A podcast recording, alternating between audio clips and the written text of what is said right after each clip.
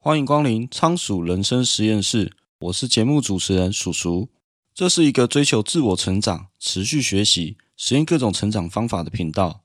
人生就像一场实验，你尝试的越多，就做得越好。每周我会分享各种书评、观点与思维，也欢迎你订阅我们免费的电子报。请大家跟鼠鼠一起玩实验，希望你尝试的越多，生活就过得越好。接着就开始我们今天的节目吧。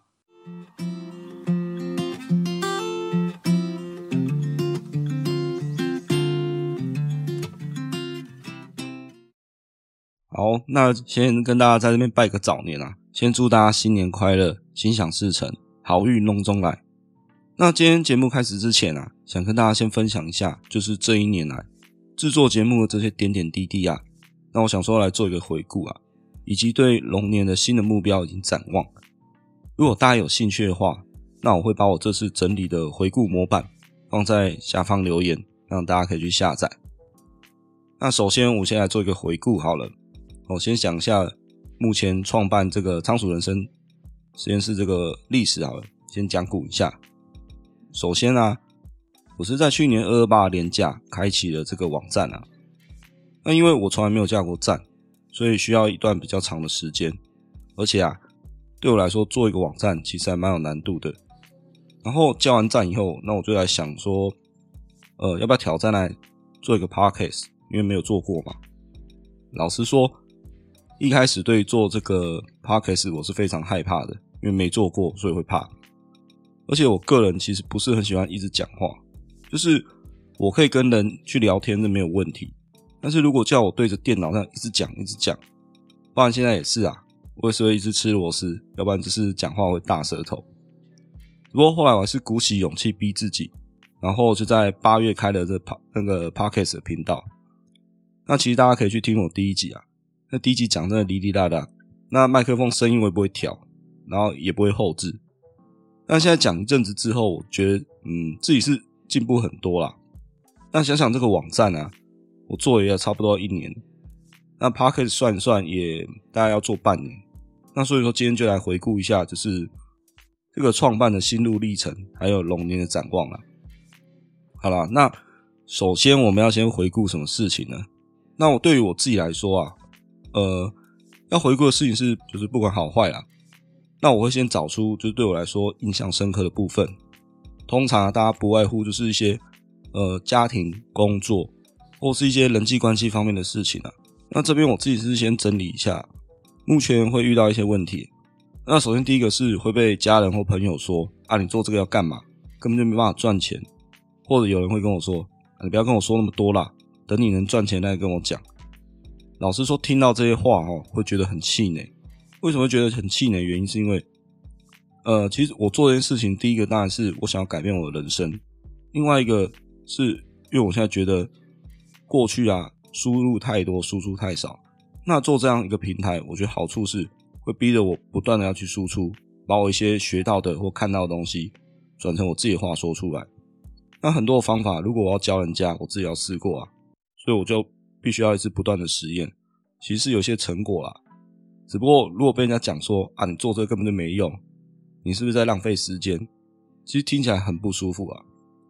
那再第二点就是啊，做这个网站或做 podcast，老实说一开始做啊，最辛苦的点是根本没有人看，你其实会很像在孤军奋战，就好像说你努力的再多都没有用，因为没有人看。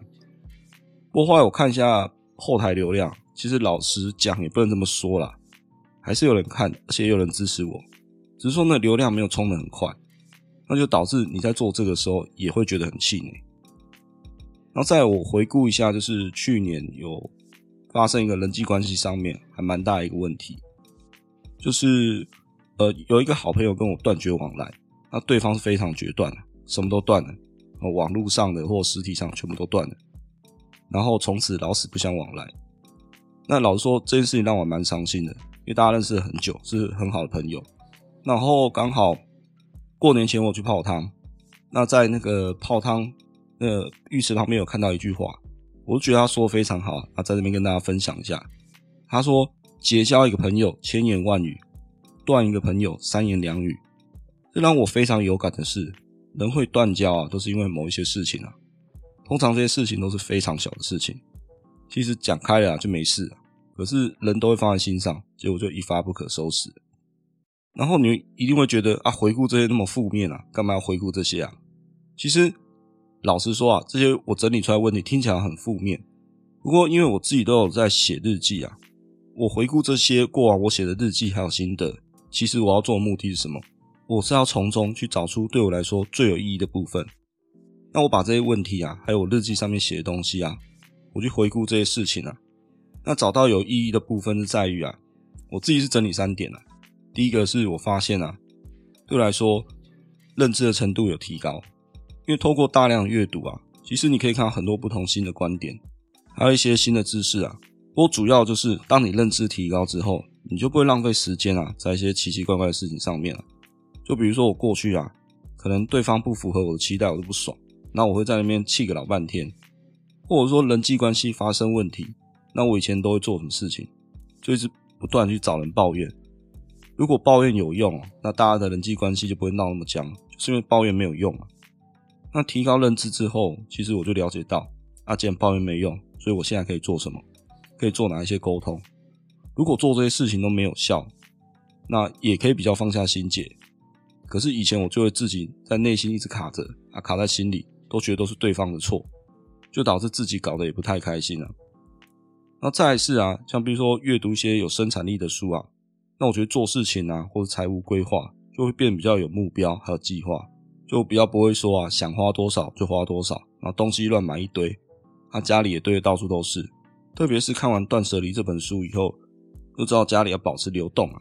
特别是在过年大扫除的时候，哇，特别有感，就丢了一大堆有的没有的东西，然后这时候就心想，哇，我以前都会这样乱买的这些有的没的，把家里的东西丢一丢啊，这时候就觉得非常的清爽。然后啊，整理完这些东西之后，就告诉自己不要再买一些有的没的啦。那因为家里变得很清爽很干净，那你就可以想象一下，以前我们都在讲的什么北欧风或无印风，可你想这些房子啊，如果堆满了杂物，那大概。呃，都只剩废墟风了吧？所以我觉得这一年来啊，我觉得对我最有意义的事情，大概就是可以提高我的认知吧。第二个有意义的部分是做出改变与改善。那我觉得特别是改变自己啦，因为今天你想要改变自己啊，你要么改变时间，要么就改变环境，要不然就是要改变你的人际关系。那我觉得以改变你自己来说啊，最快的方式是改变环境。我自己印象最深刻的就是啊，我从改变我的房间开始着手，就在去年端午节的时候，就把我房间的东西就开始丢一丢。那那时候执行的计划是每天丢一样东西，哦，那我是逼自己每天都要丢一样。那在端午节的时候啊，就发狠啊，把整个房间啊都整理过、油漆过。整理完之后啊，我发现至少一个改变就是，诶，除了我自己比较有自律性以外，那家人也开始会比较自发，就看我每天这样做，那也就会跟着知道。要一起这样做，至少对小孩子来说也是啊。那小孩子就会知道说，哎，不能这样一直买，然后知道爸爸是很坚持来做这件事情。那我觉得跟着我一起这样做也比较有纪律一点。像常常我儿子会说他想买什么玩具，那我跟他强调的是，你确定你要买？买一件你就要丢一件，你真的要想清楚这是你要玩的吗？我们不是没有钱买，而是不愿意浪费，这你要想清楚。那我觉得自从有这种想法之后，玩具就不会再无限增值啊。我不然之前超可怕，去到什么夜市啊，玩个小游戏就会出现一个玩具，或者说去文具店回来也会有个玩具，然后亲朋好友啊也会送小朋友玩具，就把家里搞乱七八糟，走到哪里都会踩到玩具啊。那所以至少我觉得从改变环境来说，我觉得算是改变我自己最大的一件事情了。然后再来还有一项改变就是，因为我习惯睡觉前还要起床都会读书啊。那前面讲就是啊，人家可能跟我说啊，你做这个不能赚钱，但是啊，看到我拿出行动出来，就是我每天睡觉前都会读书，或者是我早上起来都会写读书心得。但有没有成果我不知道，可是那个态度是摆在那里，自然而然也会潜移默化影响我的家人跟朋友，让他们知道其实我做这件事情非常认真的。最后能不能成功我不知道，但起码我是拿出我的态度在做这件事情，是很认真在做这件事情。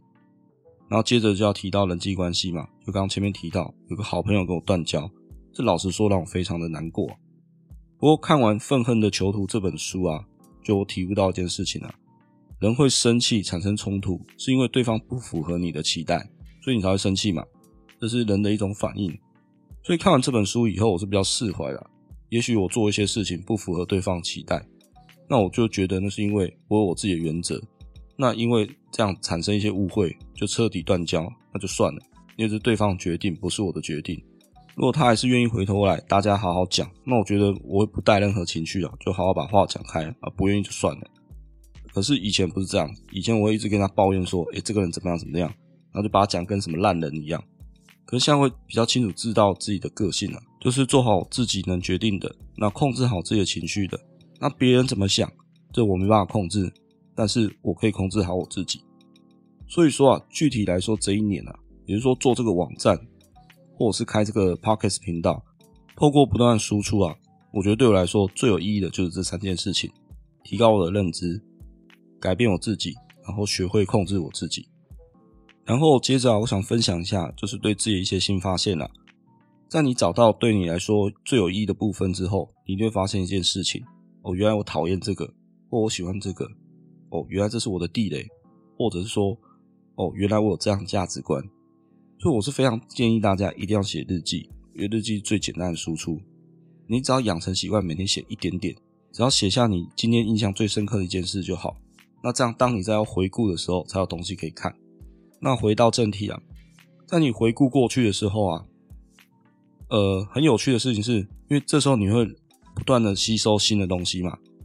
那你就会去找你以前的东西来看，那这时候你会发现，哦，原来我过去想过这样的事情啊，或写过这样的东西啊。那我觉得这个过程还蛮有趣的。那我分享一下我最近的体悟就是啊，因为一直都有在看书嘛。那后来我发现啊，我看书喜欢看什么？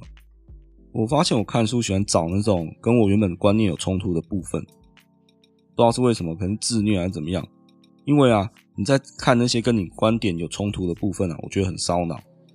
那我后来回顾一下我以前的习惯，就是，诶，不管看什么漫画啊，或是电影或小说啊，我发现好像也是这样。就我可以接受老梗，但我喜欢的是它中间有没有什么新的设定啊，或有没有什么新的玩法让我觉得有趣，这样的作品才会吸引我注意啊。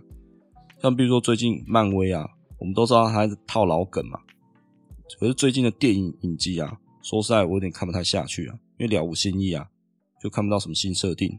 或者说有看不到什么好玩的部分，嗯，最近比较有趣的作品大概就是《What If》系列吧。那其他的作品啊，就真的是有点懒得去看了。想当初啊，在看漫威电影的时候啊，因为没有接触过美漫嘛，就觉得非常有趣。那这设定也没看过。可是当你这些套路看多了以后，那角色起源你也清楚之后，这时候你就会追求，就是他有没有新的设定，可以让你耳目一新啊。那会讲这个，就是我发现读书也是一样。那读书除了找这种新的观念啊，另外就是找一些作者有没有什么看法是跟你非常不一样，甚至是跟你现在的想法是非常冲突的事情。比如说像费里斯的一周工作四小时，有提到所谓帕雷托法则跟帕金森定律，意思是说啊，我们人大部分的成果都来自于百分之二十，所以你要用最短的时间还有力气去做最有价值的事情，那其他事情带给你的效果啊，都比不上这百分之二十。那我这边想到冲突点就是啊，像我现在上传这么多啊，不管说文章或是影片、Podcast，其实大部分是不是都没有用啊？就是不会带来流量。那这样我不是都在做白工吗？所以对我来说，这样持续上传到底有什么意义啊？因为这代表可能有很大一部分都是没有人要看或者要听的。那先讲结论啊，我自己思考点是这样，我认为还是要持续上传，因为我觉得就跟烤肉很像。火力最强的碳啊，通常不是集中在中间，要么就是在比较靠上面的地方。那问题是啊，这些火力比较强的木炭啊，它靠的也是底下的木炭去把它堆积出来的，所以你必须要有大量的木炭去支持这些火力最强的部分。那也就是说啊，如果你今天量体够大，按照帕雷托法则的说法，那占你百分之二十的东西是不是就越来越多？所以你必须要持续上传，哪怕没人看，你要传。如果我上传的东西不够多的话，比如说突然今天有一个火花爆燃了起来，那这个火可能烧一下就没有了。就像现在很多短影音啊，也许会突然爆红，可是都不持久，因为它累积的东西不够多。然后重点是啊，它没有自己的网站，也没有自己的 podcast 或自己的一些影片。好比很多短影片啊，你看完你还记得这个人是谁吗？其实通通都不记得啊，划过就算了，因为他没有根基嘛，所以我才会觉得我现在做的事情是对的。我持续上传是为了累积这作品数量，也就是像烤肉一样在累积的木炭啊。当哪一天火烧起来的时候，我才有这个本钱去维持火力，而且啊还要不断的加炭，也就是一直持续上传了啊。那我只希望是做一个长久的事情，而不是做一个像一个烟火一样突然爆一下就没了。那这就不是我要追求的事情。然后接着顺便来讲一下今年的目标好了。那我今年目标就是因为呃开始有做 YouTube 嘛，那 YouTube 目前是还没有过盈利门槛啊，不过我还是给自己定一个目标，希望今年可以破万订阅啊。所以说目标定下来，接下来你要做什么事情？那我这边就是用以终为始的方法，就我们去回推，假设我在年底要破万的话，那我现在要做什么事情？首先第一件事情就是啊，哦，我要先讲，就是因为我很容易气馁。所以我在 YouTube 上面看到人家分享一个方法，我觉得还不错。他是说，请你先想象一下，你成功的时候要怎么庆祝。那我自己是会想象一下，就是达标之后，我可能会怎么去庆祝这件事情。我就在脑中想象啊，我可能会去找大家去吃一顿好料，然后来庆祝这个事情。那这是我觉得可以好好庆祝的方式啊。那因为我的星座是金牛座啦，对金牛座来说，吃是很大的动力。那有了动力来说，接下来我就要做什么事情？那就是要开始做一些实验。为什么要做实验？是因为如果被动等待订阅破万，那这个是希望，我是完全没有主动权的，所以我不能被动等这件事情，我需要更主动展开一些计划。那我目前设定的计划就是先测试看看，连续三十天上传 Shorts。为什么要这么做？是因为目前现在 YouTube 的演算还有触及啊，我发现它给我这些短影片的部分比较多，也比较容易被推荐。那我就想测试看看，就这一个月。不断的上传会发生什么事情？然后到时候我再经由这个实验的结果，确认一下这个策略啊到底有没有效。那我再去回推说，接下来我必须要平行展开什么样的方式去达成我的目标。那当然不一定会成功啦。